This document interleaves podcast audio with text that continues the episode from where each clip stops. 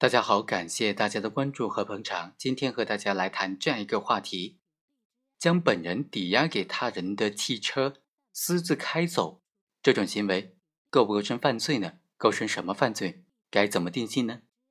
我们通过这个案件和大家来聊一下。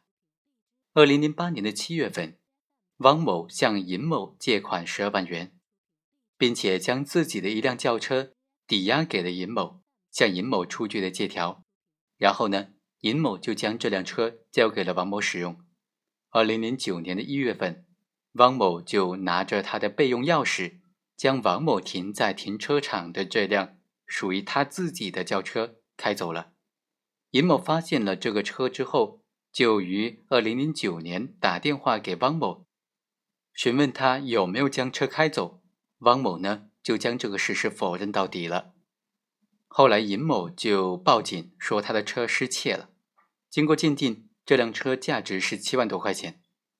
公安机关很快就将汪某抓获归案了。可难题是，这辆车该怎么定性呢？汪某的行为该怎么定罪处罚呢？构不构成犯罪呢？一种意见就认为，盗窃自己所抵押给他人的财物不能够构成盗窃罪，因为从行为人的主观方面来看。他盗窃行为的目的不是为了非法占有他人财物，而是为了恢复自己的权利。主观方面和盗窃罪是不符的，不构成盗窃罪。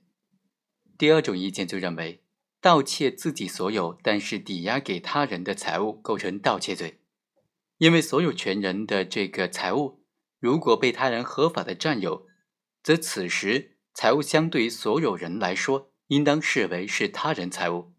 尽管财务所有权仍然在所有权人这里，但财务处在他人的合法合理的控制管理之下，财务的占有人具有对财物的事实控制和支配权利，这种权利应当是受到法律保护的。所以呢，行为人将这辆车盗走是构成盗窃罪的。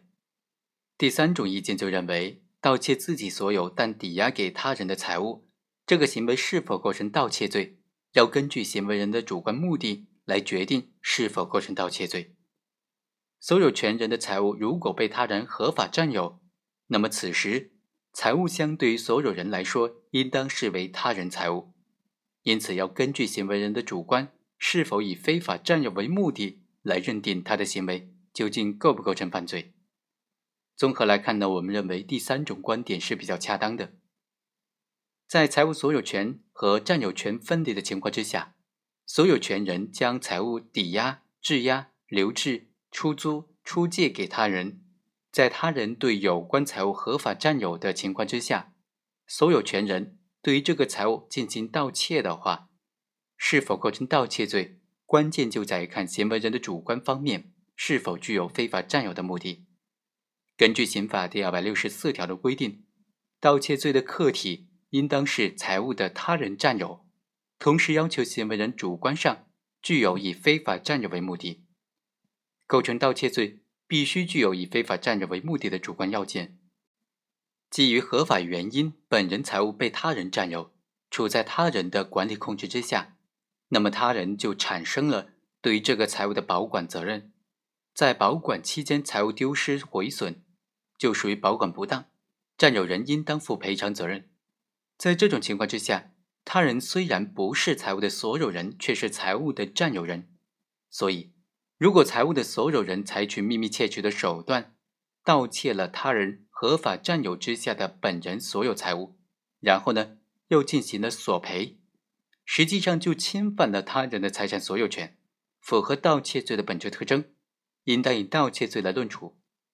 在通常情况之下，行为人的非法占有目的。是以事后的索赔、否认自己的盗窃行为、免除债务等等行为表现出来。在这个案件当中，汪某的汽车通过抵押给他人合法占有了，就应当视为他人的财物。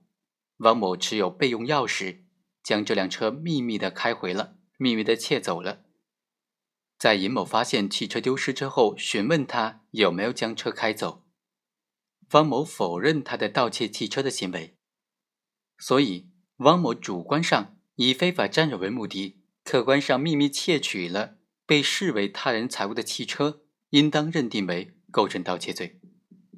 好，以上就是本期的全部内容。本文作者王斌，非常感谢作者对这个问题的深入分析。我们下期再会。